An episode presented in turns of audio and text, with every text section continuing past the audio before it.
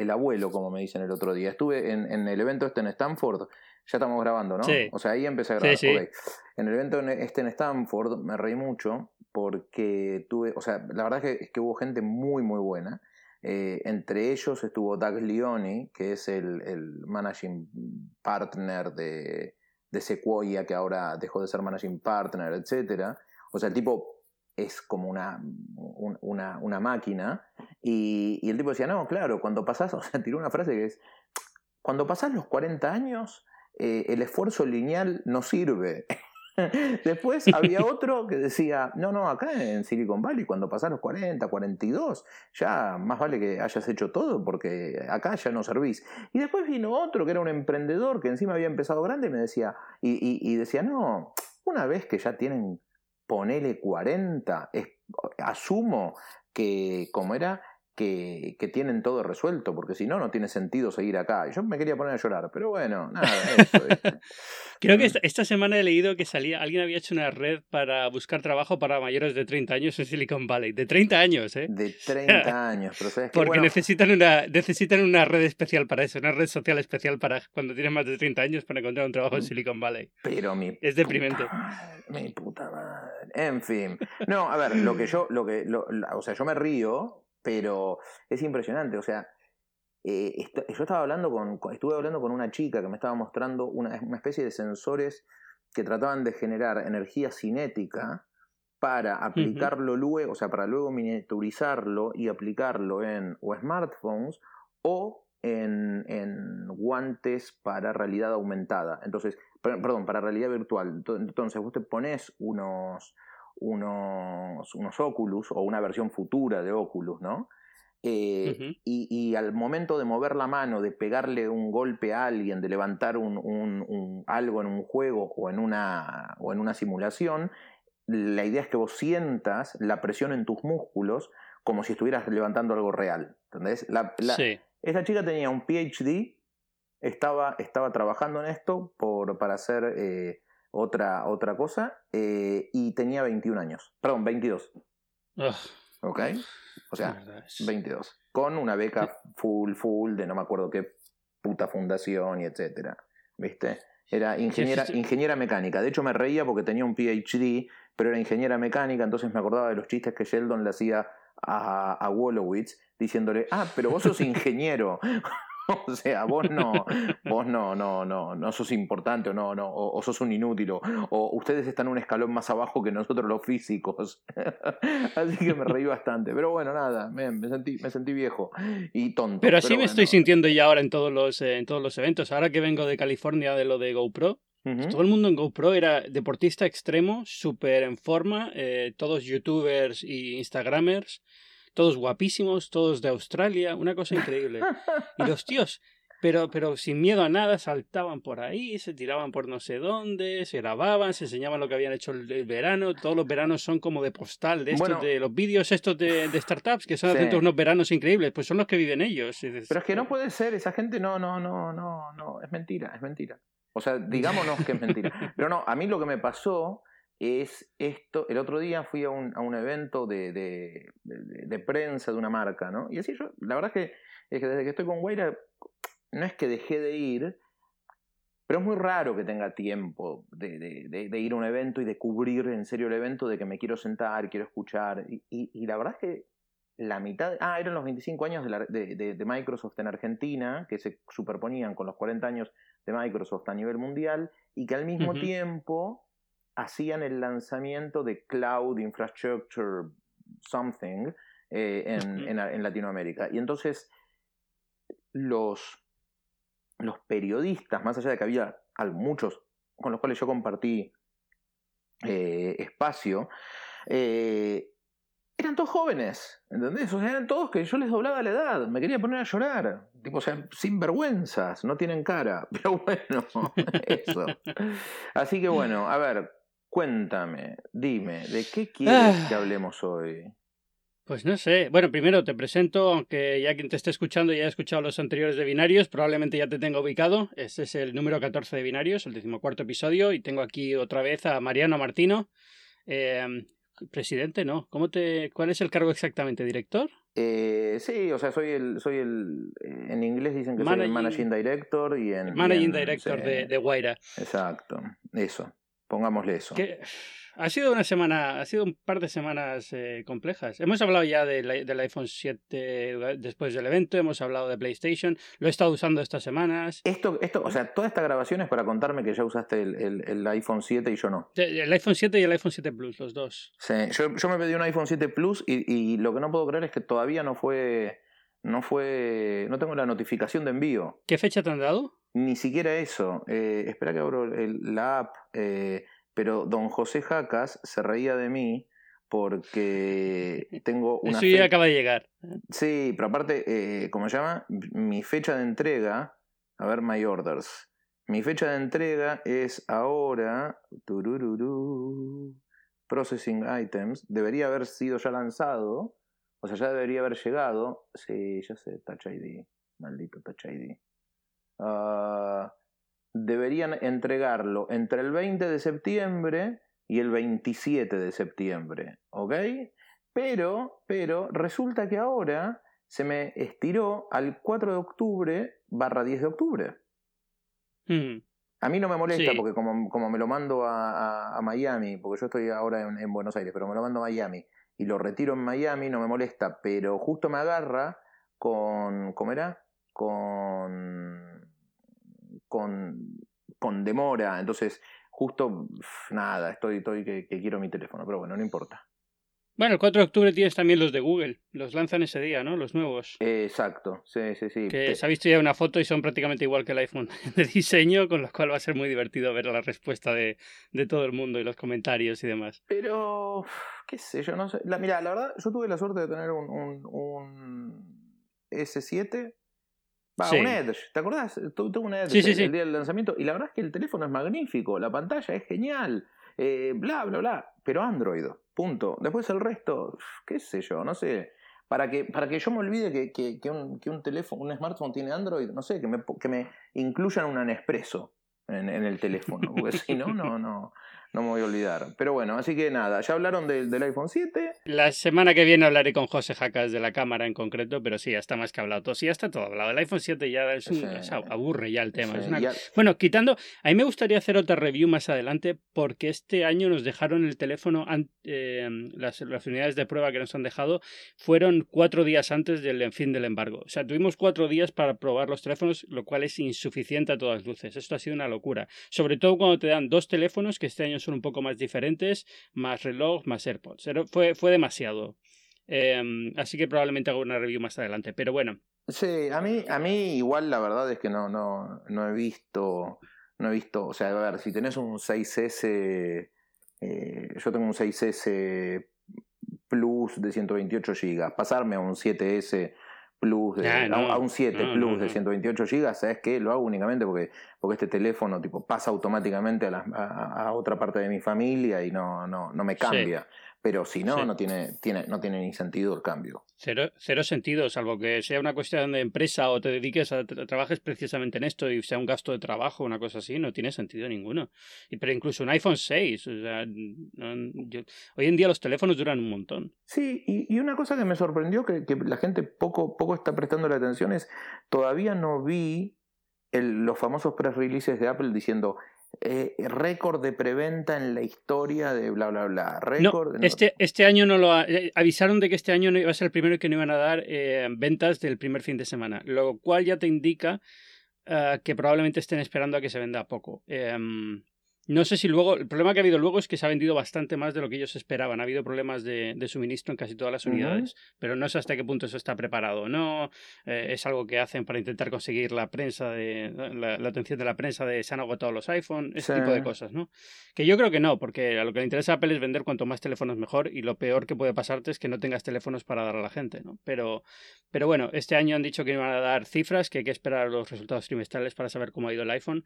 Mi sensación es que lo que no se esperaban es que el 7 Plus tuviera tanto tanto tirón, como mucho más que otros años. El modelo Plus siempre se vendía menos y parece ser que este año, por lo que están diciendo los analistas a la salida de, tienda y demás, las encuestas que han hecho, eh, pues en vez de ser un 60% el pequeño, un 40% el grande, el grande como años anteriores, es al revés. Ha vendido más el grande, casi un 60% y un 40% el pequeño. Es que una vez que pasas a, usar el, Plus, no, no, no, no puedes volver atrás. Sinceramente, a mí, a mí me, me, volví muchísimo más productivo con el Plus, pensando que me, iba a molestar, etcétera.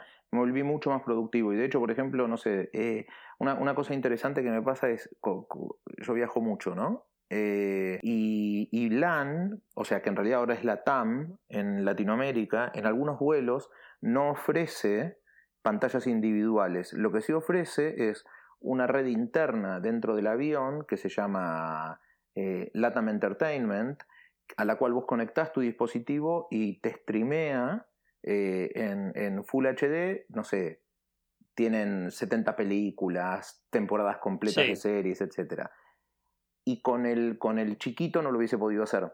¿Entendés? O sea, con el, con el, con el 6S normal no podría. Con el Plus sí se puede ver.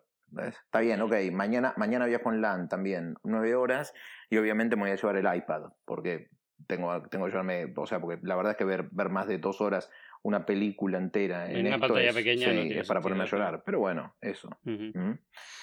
Pero bueno, así que entonces ya hablaron de todo. Menos. Sí. Sí, de, de, de, de lo de, de lo de la Note. ¿Eh? Es que eh, he, hablado de Note ya tres ocasiones, pero es que cada semana pasa algo nuevo, entonces ya no sé. No, o sea, quizás, ojo, quizás te está pasando lo que le pasa a muchos medios en España que, que dicen que es que Samsung está haciendo lo imposible por salvar la situación y por ser un buen eh, no sé qué, cuando en realidad, tipo, mierda, tipo, o sea, a ver, Samsung debería haber bloqueado la venta automáticamente. Sí, sí, sí ha, sido, terrible, ha sido, está muy mal, muy mal manejado, yo creo que porque nunca han tenido una crisis de este alcance. Entonces no sabían qué hacer y les ha pillado por todos sitios. De hecho, em, también les ha pillado con una crisis de, institucional en cuanto a dirección. Ahora que tienen al, CEO en el hospital y el hijo es el que está tomando el mando, pero no es eh, todavía el CEO oficial. Y, este tipo de cosas que pasan en Corea porque son familias eh, muy y, y claro, eso es lo que te voy a decir, siendo una, una empresa coreana como es es, bastante complicado. Es bastante complicado. De hecho, de hecho, o sea, a ver, eh, yo, o sea, más allá del chiste, he tuiteado más de una vez los links oficiales y alguna que otra explicación y etcétera, pero, pero el, el vuelvo al tema de los viajes. O sea, esta semana, la semana pasada, viajé a Lima y viajé a Estados Unidos. En el viaje a Lima, la gente de LAN explícitamente pedía que se apaguen los Samsung. Así, tipo, pum. O sea, perdón, esto es un Note 7, tiene que apagarlo eh, automáticamente. No, nada de poner en, modo avión ni nada. Modo vuelo, sí, eh, ni cargarlo. lo mismo están haciendo en Estados Unidos y en España también hay varias aerolíneas que lo están pidiendo también, sí. Y me tomé un avión volviendo de Stanford, que era un avión de American, pero que en realidad era uno de US Airways, ¿viste? Con la, con la fusión. Sí, con la fusión. Sí, me tocó uno de US Airways y las, o sea, y había un tipo que tenía un S6 Edge y la tipa le decía, no, no, pero, pero eso es un, un, uno de los, de los teléfonos curvos, así que apáguelo. Sí, pum, o sea, dice Samsung, apáguelo. Y el tipo decía, no, pero, pero, no, no, apáguelo. Y se lo, se lo obligaron a pagar. Y hoy en día, tipo, nadie tiene ganas de pelearse con una zafata, pues después te ponen en un fly, en un no, no, fly list y, y, te estropearon la vida. Pero bueno, ¿viste? Hmm. Sí, no, es un problema. Y es un problema eh, también de no solamente de imagen, sino incluso cómo lo solucionan, eh, porque no, hay, no tienen teléfonos para, para, para cambiar todos los que tenían. Pues es un lanzamiento, van ajustados de unidades, eh, van a ser meses de, de, estar con supply constraint, que dicen aquí, sin tener suficientes teléfonos para satisfacer demanda. Exactamente. Es un follón. Y, y, yo creo que lo lógico hubiera sido parar completamente el despliegue, decir todas las unidades de vuelta y dentro de un mes volvemos a lanzar el teléfono y se acabó. Sí.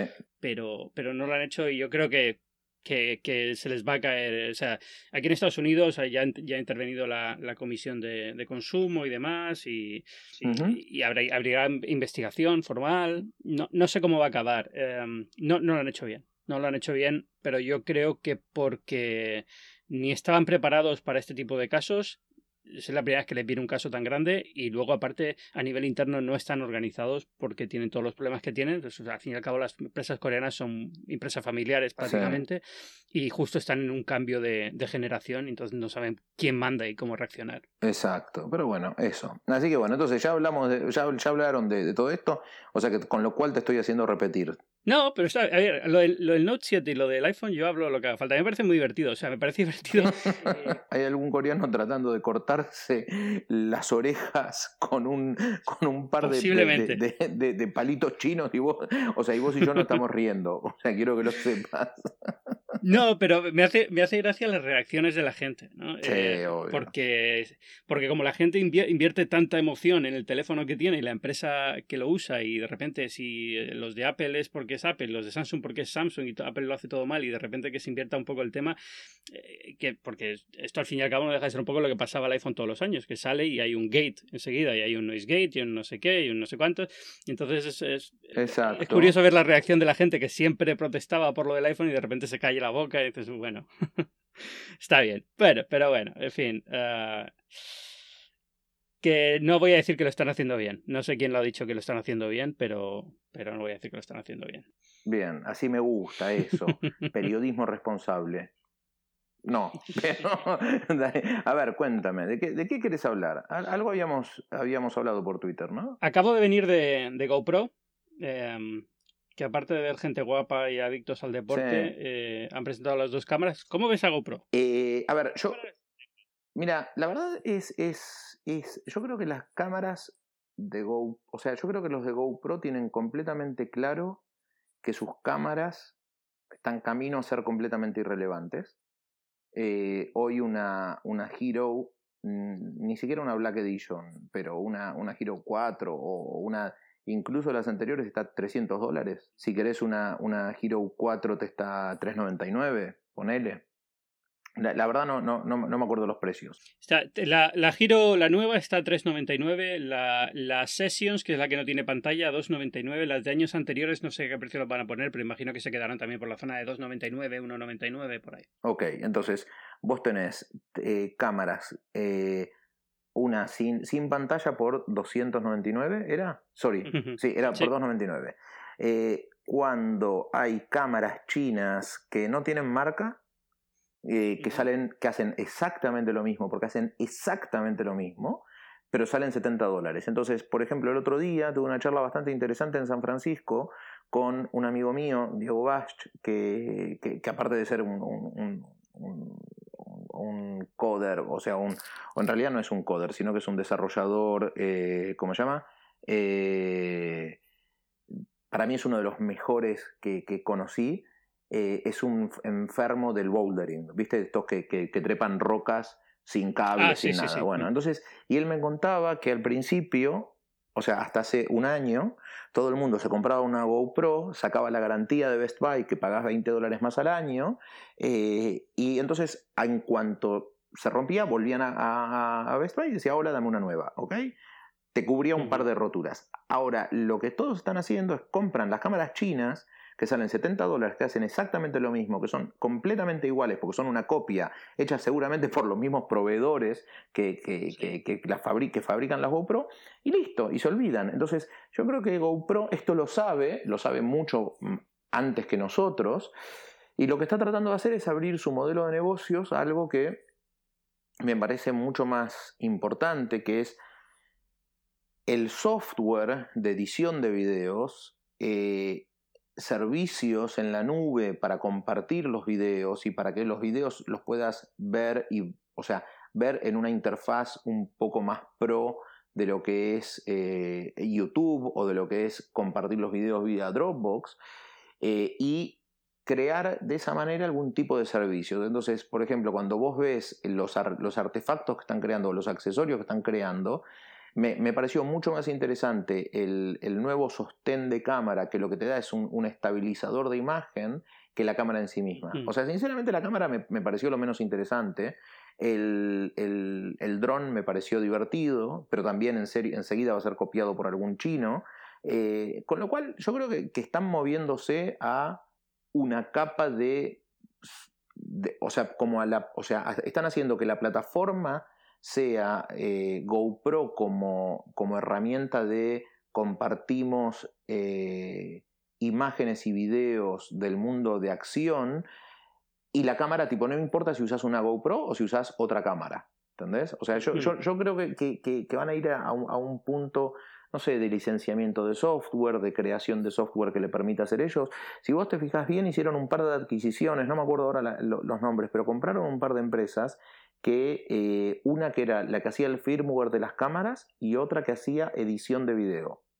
Y la edición de video, de hecho, lo hacía en, una, en, un, en un software, o, lo hacía una empresa que estaba acostumbrada a trabajar con edición de video para carreras de dron. Entonces, los tipos como que están viendo que hay un montón de negocios, que hay un montón de cosas que son realmente interesantes alrededor de eso y que a nivel hardware ellos no van a poder competir. Porque sinceramente en hardware, o sea, si tu ventaja es que tu cámara firma en 4K y pesa 40 gramos o 200 gramos o medio kilo, siempre va a aparecer un chino que la haga exactamente igual, que te copie todo, pero que no le pueda meter tu firmware, porque tu firmware con el software de edición y etcétera es lo que te, lo que te diferencia. Y si no haces eso y no te moves a servicios y, software, van a, van a, van a terminar eh, muriendo. Yo creo que, yo creo que tienen un problema gigantesco ahí. Pero, pero ellos creo que también están haciendo las cosas bien. Sí, justo es más o menos la, eh, la, idea que saqué yo de todo el evento. Y estuve hablando con el CEO, con Nick eh, Woodward, y más o menos la idea es esa. Es decir, bueno, desde el punto de vista de producto es verdad que han tenido años malos. Eh, ellos dicen primero porque tienen un catálogo muy confuso, tenían las eh, Hero Black, Hero Silver, Hero no sé cuántos, había como muchas cámaras y no estaba muy claro cuál es que hacía cada una. Eh, han simplificado el catálogo, han estado un año sin lanzar el Giro 4, es la última que ha llevado bastante tiempo en el mercado, hacía, hacía falta una renovación y eso es Giro 5, pero están más interesados, yo creo, que como dices tú, en el software de edición y en el y en el servicio este de la nube. En el software de edición, porque hay, han visto que hay un hueco interesante. Por ejemplo, ahora están ofreciendo, creo que es por 5 dólares, eh, almacenamiento ilimitado de, los vídeos y demás. Pero no solamente eso, sino también si vas a editar el vídeo, pues músicas de fondo libres de derechos de autor que puedes usar, que no tienes acceso si no tienes el servicio. Ah, se está moviendo en esa dirección, como dices tú, y yo creo que es, que es una buena dirección para moverse.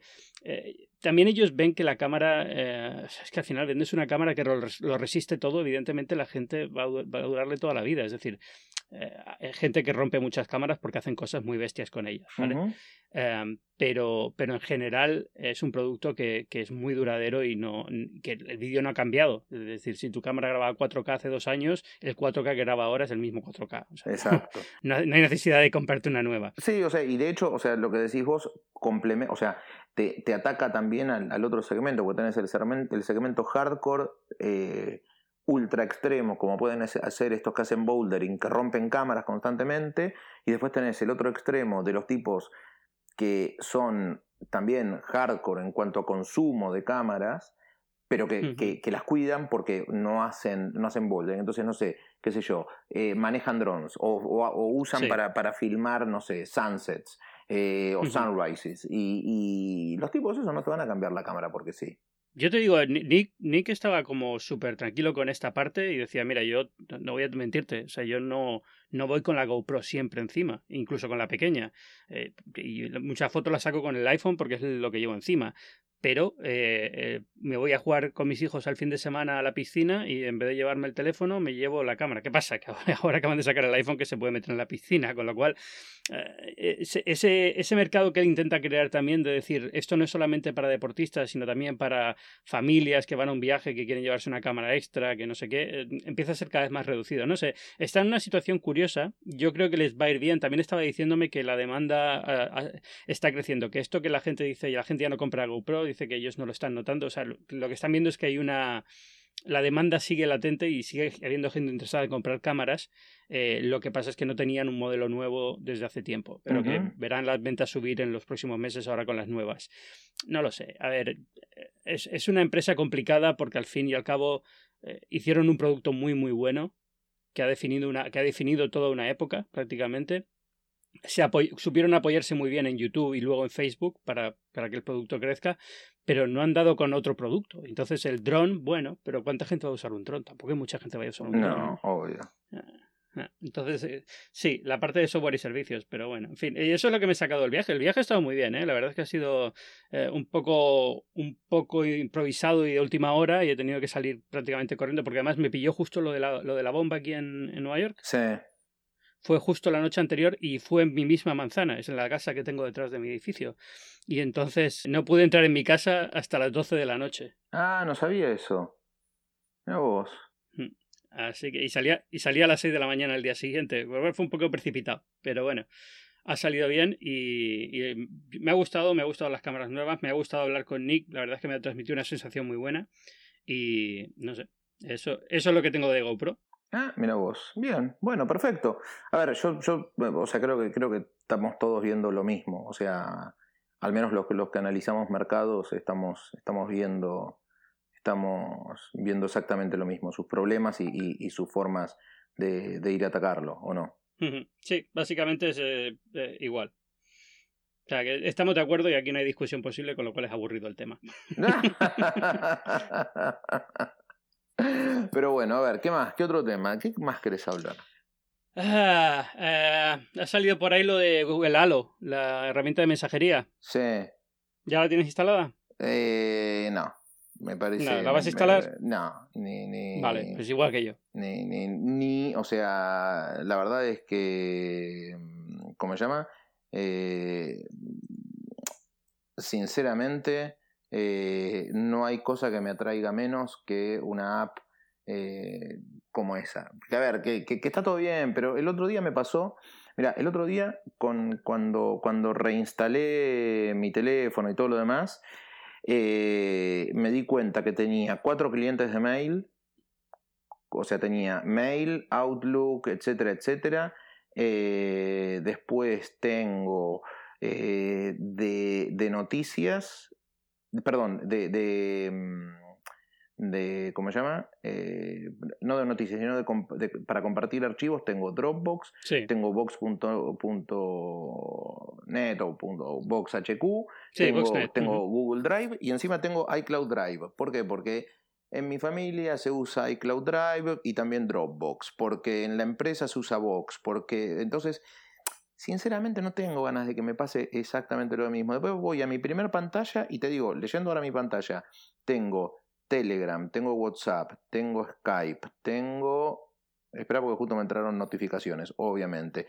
Tengo Facebook Messenger porque eh, Facebook Messenger me quema, o sea, Facebook me quemó la cabeza hasta que me lo instalé. Con lo cual, no me, no me, no me, no me sirve de nada. O sea, sinceramente, instalarlo, instalar otra, eh, ¿cómo se llama? Em, me, me, parece que no tiene sentido. Y menos cuando es un, sistema propietario, cuando le sigue mandando más datos a, Google, eh, etcétera. Sinceramente no, no, no me interesa. O sea, me interesa más otras cosas. Sí, aquí la, la, gracia de todo esto es que al final todo lo que dijeron de privacidad se lo han saltado un poco por donde les ha dado la gana, ¿no? Eh, cuando lo anunciaron en el Google I.O. decían que solo iba a almacenar los mensajes de forma temporal, que ibas a tener un control muy grande y luego al final, no. Pero a la gente le importa un carajo y la verdad es, que, es que últimamente cuando vos ves, eh, cuando vos ves las notas de, de, de, los medios, eh, son, son simplemente como que, bueno, sí, ¿sabes qué? Y, lo nombran en una línea y lo dejan pasar. Porque yo no, no recuerdo medios que lo hayan, que lo hayan dicho, ¿entendés?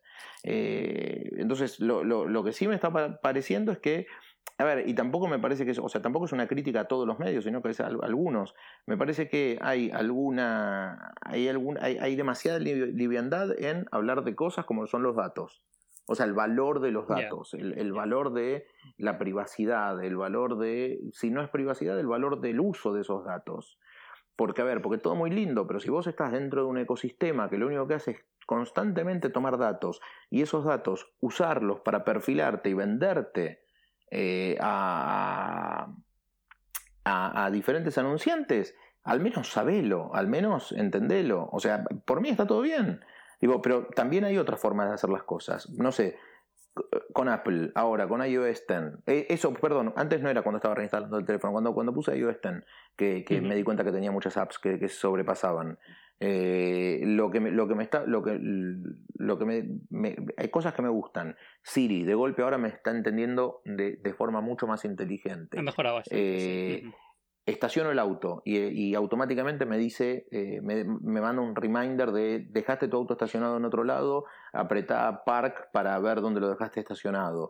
Entonces hay un montón de cosas que no necesitan necesariamente mandar información a sus servidores y almacenarla por siempre. Entonces podés hablar de temas como privacidad diferenciada o, diferencial o el nombre que se le diga en español o differential privacy y listo. Entonces me parece que hay cosas que se pueden hacer mejor y, sinceramente, a ver, tengo 50 aplicaciones. De hecho, creo que tengo también con Google Voice instalado. Creo que tengo una carpeta de Google que la uso menos que la carpeta de, de, Apple. Sí, mira, tengo una carpeta de, de Google con Google Voice instalado. Que la uso menos que la de Apple, que no sé ni siquiera dónde está. Acá está. Y tengo iBooks, Reminders, Watch, Home, Health, iTunes, iTunes U, que no sé ni siquiera por qué tengo esta aplicación. Eh, y... Creo que te la baja por defecto casi. No, no, está instalada por defecto, pero te la baja en el primer paquete de recomendadas. Ah, ok. Eh, bueno, y Weather, que, que, que Weather encima uso IQ Weather, con lo cual eh, nada, cada día uso menos cosas de Apple, pero, pero eso es un tema al margen. Eh, Creo que ahora puedes desinstalar algunas de ellas, ¿no? Con iOS 10. Sí, las, no, las no, las desinstalás, pero no es... Se quedan en el sistema, sí, bueno, pero ya no las ves. Eh, con lo cual, tipo, la verdad es que, es que me, me, me, hace, me hace reír. O sea, al fin del día ni prefiero ni, ni desinstalarlas. Pero bueno, eso. Em, ¿Qué más? Me molesta, me, me molesta mucho estar, estar eh, de acuerdo con vos en todo. Ya, no, tenemos que buscar algo en lo que no estemos de acuerdo. Sí, eh, no sé, qué sé yo. Ataca a Guaira si querés. Y, y, la voy a tener que defender. ¿Qué habéis hecho últimamente? A ver, ¿qué startup buena tenéis en Guaira? Nah, a ver, la verdad es que, es que mira, si te hablo de. No tenéis ninguna buena. Sí, tenemos bastante buenas y, y, de hecho tenemos emprendedores que son muy buenos. De hecho, hoy estuve, hoy estuve viendo a, a los chicos de Nubimetrics, que es una, una empresa que, es bastante interesante, que lo que hace es, es básicamente crear un dashboard de, para los vendedores de Mercado Libre. O sea, que Mercado Libre en, en, Latinoamérica es, es, el rey Sigue siendo grande, ¿no? Porque en España casi ya ni se... Bueno, no he visto usarla a nadie, pero este es el, digamos, la alternativa a eBay, ¿no? Que había siempre en Latinoamérica ha funcionado muy bien. En realidad termina siendo una alternativa a eBay, pero también eh, pero va mucho más allá. A mí el caso de Mercado Libre me gusta mucho. El caso de Mercado Libre muestra que vos podés decir, soy el eBay de Latinoamérica y en realidad ser mucho más interesante que incluso que eBay. Porque, por ejemplo, Mercado, Mercado Libre fue el primero en empezar con las ventas en precio fijo.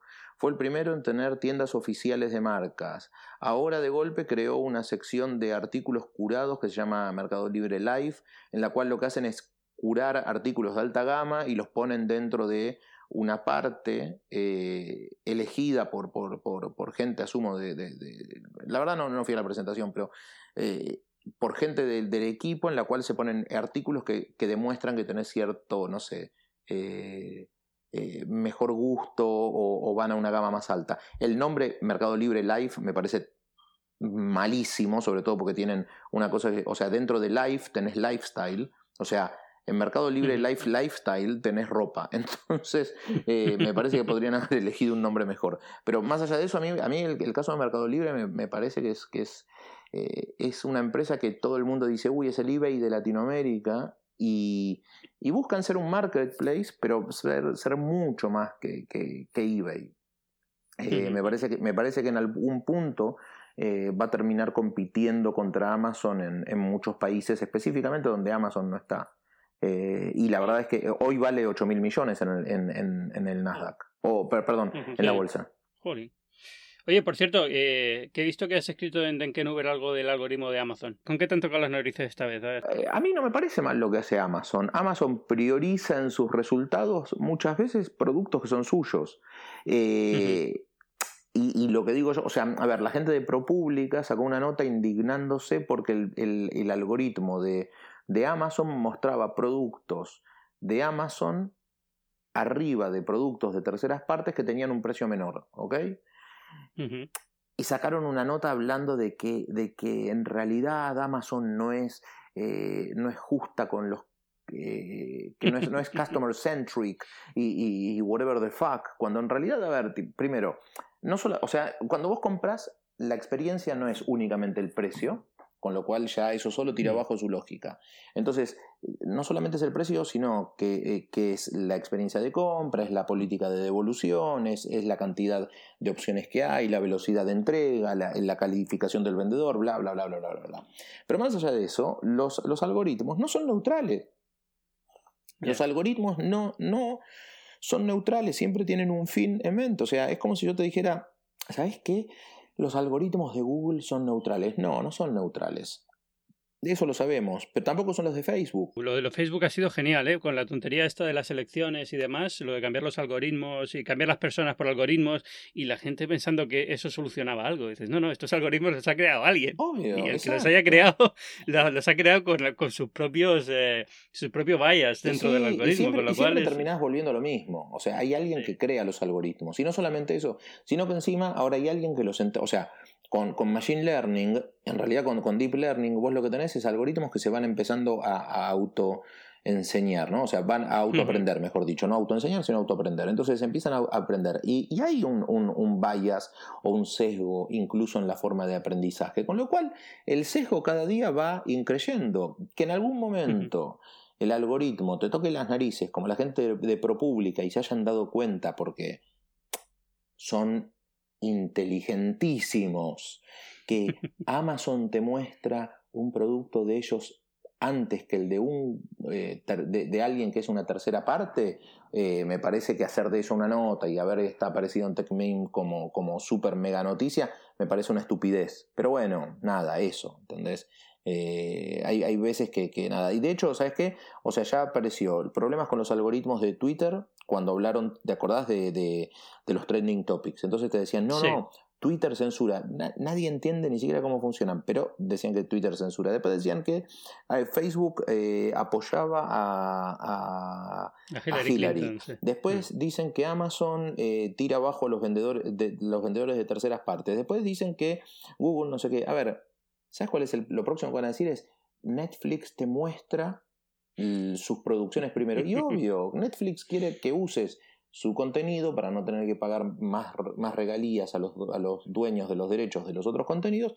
Entonces, las primeras recomendaciones siempre van a ser, siempre van a ser las propias. Descartalo, o sea, si, si, si, si no lo aceptás, eh, tenés que apagar todo e irte a algún lado. El único que hoy por hoy eh, no, no, tiene productos propios para competir, por lo cual a veces es más divertido eh, analizar el, algoritmo, es, Spotify con sus listas de recomendados o con sus playlists. Pero igualmente, estoy seguro que algún tweak tiene ahí que, que, hay algo que le debe estar dando más o menos resultado a nivel financiero, punto, ¿entendés? Hmm. Eh, pero bueno, nada, eso. Así que sí, escribí sobre ese tema. Y la semana anterior no había escrito, porque había tenido mi, mi ejército de esclavos escribiendo. Sí, ¿Qué tal lo de ser capataz de, de Denken y que trabaje en otros por ti? Está muy bien. a mí me encanta, a mí, a mí sinceramente me encanta. Aparte, la verdad es que, es que, los, que los que escriben en Uberbin en general tipo, son, son amigos y, son tipos mm. a los cuales les puedo pedir realmente que escriban. Entonces, por ejemplo, no sé, le pedí a Claudia Alderete que, que, que, que Claudia se escribió una nota sobre si estábamos solos en el universo o no. Eh, basada en, un en, en, una, en una frase de Isaac Asimov. Después, con Sebastián Delmont, me reí porque el día que le mandé un tweet eh, me dice, joder, que, que, que en 2006, eh, ¿cómo se llama? Fue la última vez que escribí y no existía Twitter. Y entonces nos mandamos 10 tweets diferentes eh, con cosas que existían o que no existían. Y después lo terminó, eh, lo terminó convirtiendo en un, en un, en un post. O sea, con lo Está muy bien, me gustó mucho. Eh. Sí, pero con lo cual, si yo soy vago, él es peor. ¿Ok? Después Juan Luis escribió lo de, lo, de, lo de esta manía ahora que está de moda con que hay que madrugar para aumentar la productividad, lo cual me parece una, una, una, una ridiculez. O sea, gente que te dice que se levanta a las 4 a.m. y que por eso es más productiva, cuando en realidad está demostrado, o sea, el primer estudio sobre sueño se hizo, y esto me acuerdo porque yo lo, lo leí y me había parecido interesantísimo, luego de Napoleón, porque Napoleón era un tipo... Dormía muy poco. Sí, exactamente, dormía poco, pero después hay tipos que dormía mucho. De hecho, Churchill, incluso en la Segunda Guerra Mundial, es conocido porque el tipo se levantaba tipo a las 2 de la tarde. Entonces, no, me parece que, eh, eh, que está mal, con lo cual el artículo de él me había gustado mucho. Después, el eh, Carlos Rebato que ahora es parte de, la corporación Univision. ¿Viste, ¿Viste que aparte de antes era, era como un, periodista independiente, ahora es un, un, corporate. Corporativo eh, completamente. sí, 100%. ¿Cómo, ha caído? ¿Cómo, ¿Cómo, debajo ha caído Carlos sí, sí, sí, sí, sí, realmente duro, duro. Eh, em, empezó a hablar de los bots en, en, los medios, lo cual a mí me, me, me, me gustó bastante, así como una, un pequeño ejercicio. Después, el que empezó todo fue Freddy Vega, que es uno de los fundadores de Platzi que había hablado sobre cómo la inteligencia artificial nos controla eh, hace décadas. En realidad, porque, o sea, yo sé que surgió esto. Este se subió a un Tesla, estuvo manejando un Tesla, y entonces después de manejar el Tesla se quedó enamorado. Lo cual sí es cierto, eh, pero bueno, mm, no sé, creo que, creo que en algunos casos eh, hay, hay, hay cosas que son que sí, o sea, hay algunos, hay algunos ejemplos de, de, su nota que me gustaron mucho, que es cuando se había, eh, cuando, cuando empezaron a usarse el piloto automático en, en, en, aviones, cuando se liberaron algunas cosas, etcétera. A ver, la verdad es que me, me, me, gusta, me gusta bastante como, como escriben algunos. Vos no escribiste porque sos un vago. No te puedes permitir mis servicios, así de claro. Pero, pero, y no, lo que pasa es que estoy, eh, lo que pasa es que no te puedo pagar viajes en business alrededor del mundo. Exacto, ese es el problema. Sí, hombre, si te escribo algo, cuando quieras te escribo algo, tú no te preocupes. Pero mira, ahora que has hablado de los bots y Carlos Rebato, es un tema que sí quería contar contigo, que sea rapidito. ¿Sabes la sensación que estoy teniendo últimamente? Y ha sido después de ver la conferencia de la Online News Organization, Association, que se ha celebrado en Colorado, la ONA. Es que tengo la sensación de que el periodismo está en una situación de tal descontrol sobre el futuro y de tal incertidumbre que nos están colando cualquier cosa. Nos están vendiendo cualquier cosa y nos las estamos creyendo. Sí. Y es, somos los nuevos. Em, no sé, como para las startups somos el, público fácil al que convencer de cualquier cosa. Entonces te dicen que el futuro es eh, el vídeo en 360 grados y todo el mundo se a hacer experimentos sin saber exactamente cuánta gente, cuánto público realmente está interesado en vídeo en 360 grados. O el radio virtual, o el eh, data journalism. En realidad ni siquiera, ni siquiera es, o sea, yo, yo, creo que ni siquiera tiene que ver con cuánta gente está interesada en eso, sino cuánta gente realmente es capaz de eh, poder mirar o consumir ese tipo de contenidos. Eh, el, periodismo de datos. El periodismo de datos, yo me acuerdo que, empezaron con el tema de periodismo de datos hace un tiempo a decir que el periodismo de datos iba a traer verdadera ecuanimidad en el reporte de noticias. Y mentira, en realidad lo que hicieron fue, fue usar estadísticas como siempre para demostrar el punto que querían demostrar. Con lo cual, eh, nada, eh, empezaron a aparecer temas de visualización que me parecen interesantes para consumir información más rápido, pero tampoco van a salvar a los medios. Lo que pasa es que, a ver, los medios o al menos los, medios tradicionales, están en un, en un periodo de cambio en el cual no encuentran un modelo de negocios. Y entonces, en vez de saltar a buscar gente que venga del mercado, lo que hacen es tratar de comprar cosas y tratar de comprar y aglutinar y tratar de, de, de, de, comprar lo último, qué sé yo, los bots. Eh, a mí uno de los pocos bots de medios que me gustó fue el de Quartz, que en realidad tampoco es un bot, es una, una interfaz eh, divertidas para consumir noticias, eh, con, con, un pasar, pasar, pasar, eh, a seguir, o, sea, pasar, pasar o leer más, pasar o leer más, pasar o leer más con frases inteligentes o divertidas. Un muy buen trabajo de edición detrás y punto. Después, por ejemplo, ahora Clarín, que es el grupo de medios más importante de Argentina, lanzó una aceleradora y un fondo de inversión imaginando que eso los va a posicionar bien en el ecosistema. Y la realidad es que vos ves lo que hay y, y, cuánto de esto es realmente bueno. ¿Cómo decís vos? Uy, eh, video 360, uy, consumamos video. Eh, vos ves lo, lo, que están haciendo algunos grupos y crean video únicamente porque Facebook está pagando. O sea, eh, a ver, yo, yo la verdad es que, es que estoy como en una posición medio extraña porque ahora al ser parte de una, de una corporación hace ya casi cuatro años, hay veces como que no quiero criticar a los medios por, por porque sí, pero sí me parece que eh, cuando vos le estás dando al, al, al, cancerbero del tráfico tanto poder sobre tus contenidos, eso es un eh, error. Claro, la estás cagando. Entonces, a ver, creas, creas video creas video, compras una empresa que hace un dashboard de análisis de métricas de videos, compras una empresa que lo que te hace es crear, eh, ¿cómo se llama? Visualizaciones o infografías, compras una empresa de no sé qué, compras una red de blogs, tirás un, no sé qué, compras eh, eh, Goker porque aprovechás que están en quiebra. A ver, me parece que hay algunas cosas que están siendo bien armadas, me parece que hay otras que no. Me parece, por ejemplo, y esto lo digo en serio, no, no, no, no por Carlos, porque, o sea, no, no, por hablar de Carlos, sino me parece que el equipo de Univision está haciendo algunas cosas muy buenas. De hecho, hoy nombraron como CEO de, de Gizmodo al que venía de, de, de, Fox, perdón, de News Corp. De News Corp.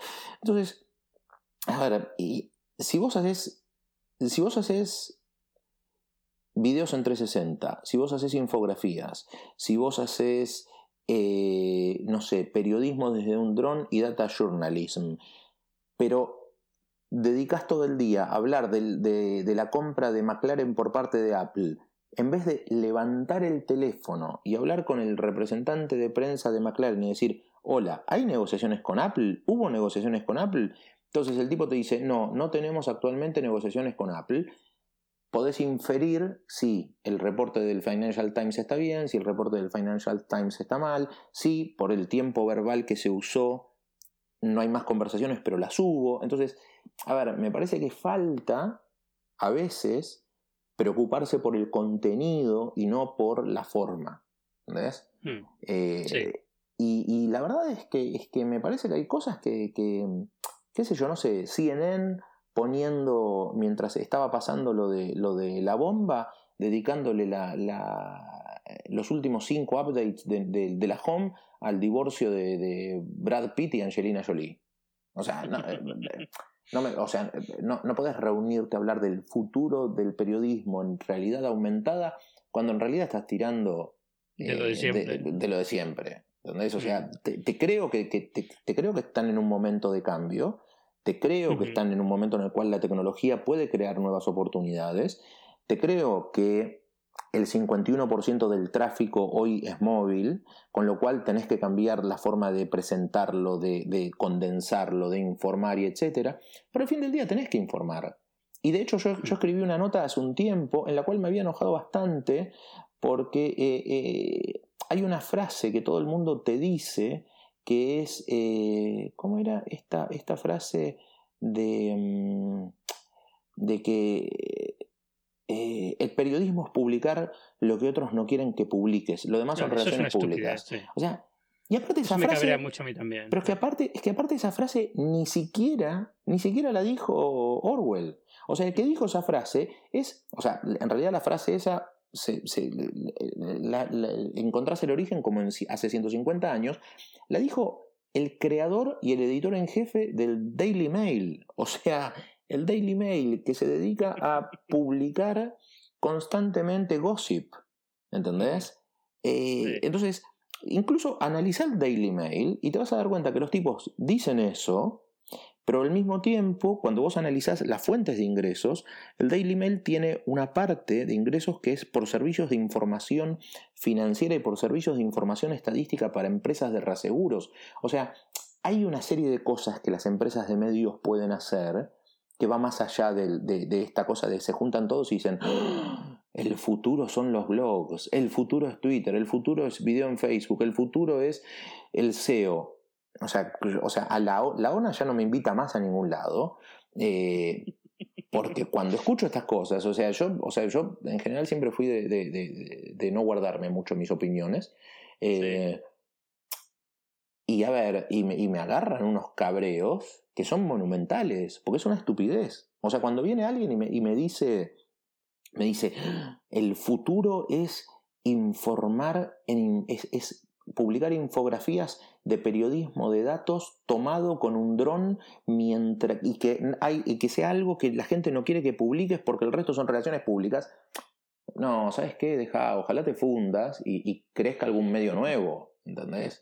Eh, pero bueno, nada, es, eso. Es, no sé, a mí te digo la verdad, me, da cosa criticarlo, porque siempre parece que estoy tomando una posición contraria por tomar una posición contraria, o soy un cenizo, o, no creo en el, valor de estas cosas, y yo creo que se están haciendo, como dices tú, cosas súper interesantes, ¿vale? Y eh, mencionabas el ejemplo de Univision, que también me gusta mucho lo que están haciendo, eh, que están bien como experimentos, y alguno de esos experimentos funcionan en ese momento, pero no tienen por qué tener una continuidad. Por ejemplo, eh, ¿recuerdas Snowfall de New York Times? ¿Te acuerdas del artículo este que fue como, oh, Snowfall, el futuro de los medios? Y ningún otro artículo de ese estilo ha funcionado, pero ese funcionó muy bien.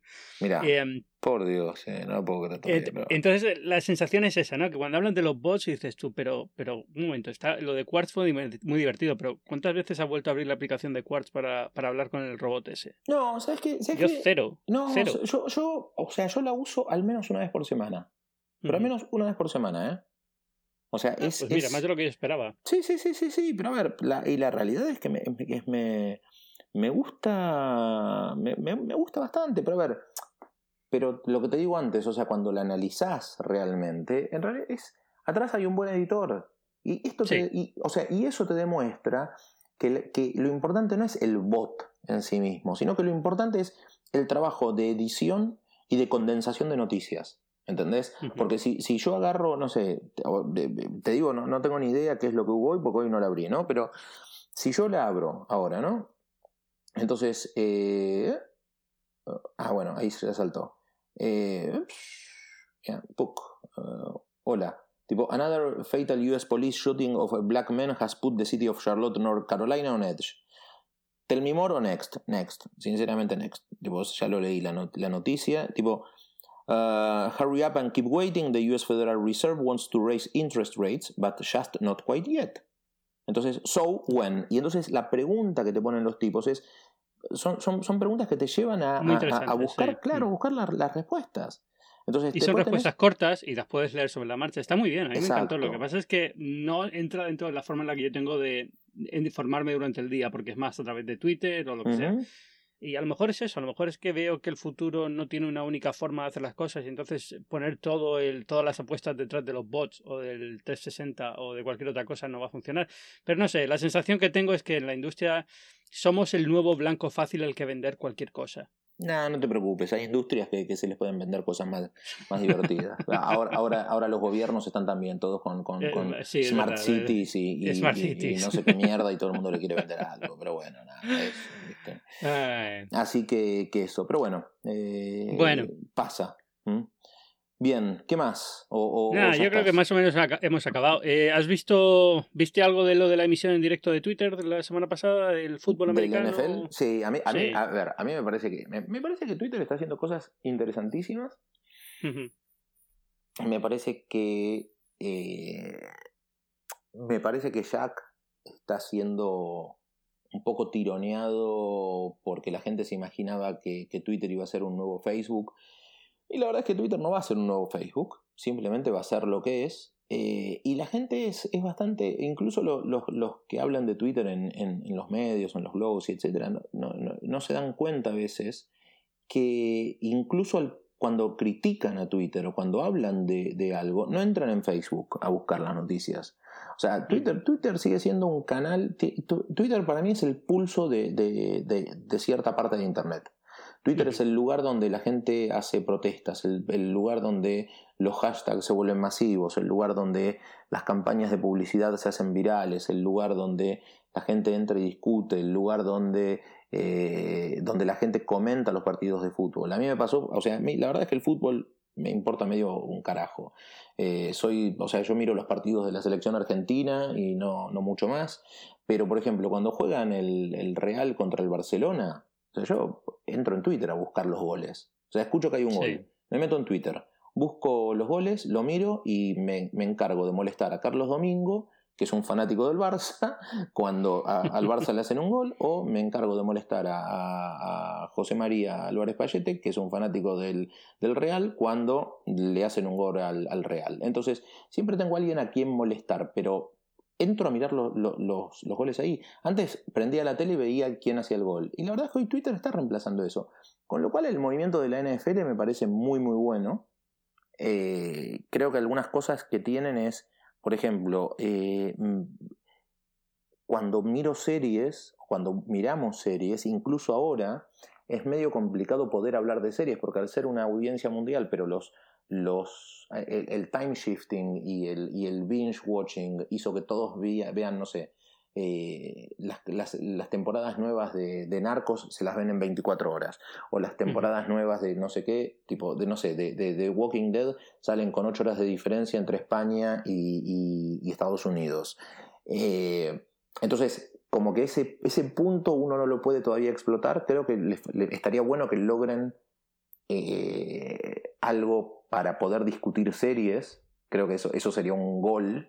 Eh, pero bueno, pero al haber diferencias de horarios y etcétera, se, les va a complicar. Pero nada, mm. yo creo, que, yo creo que, que, que, el movimiento de la NFL fue un, paso muy, muy bien hecho.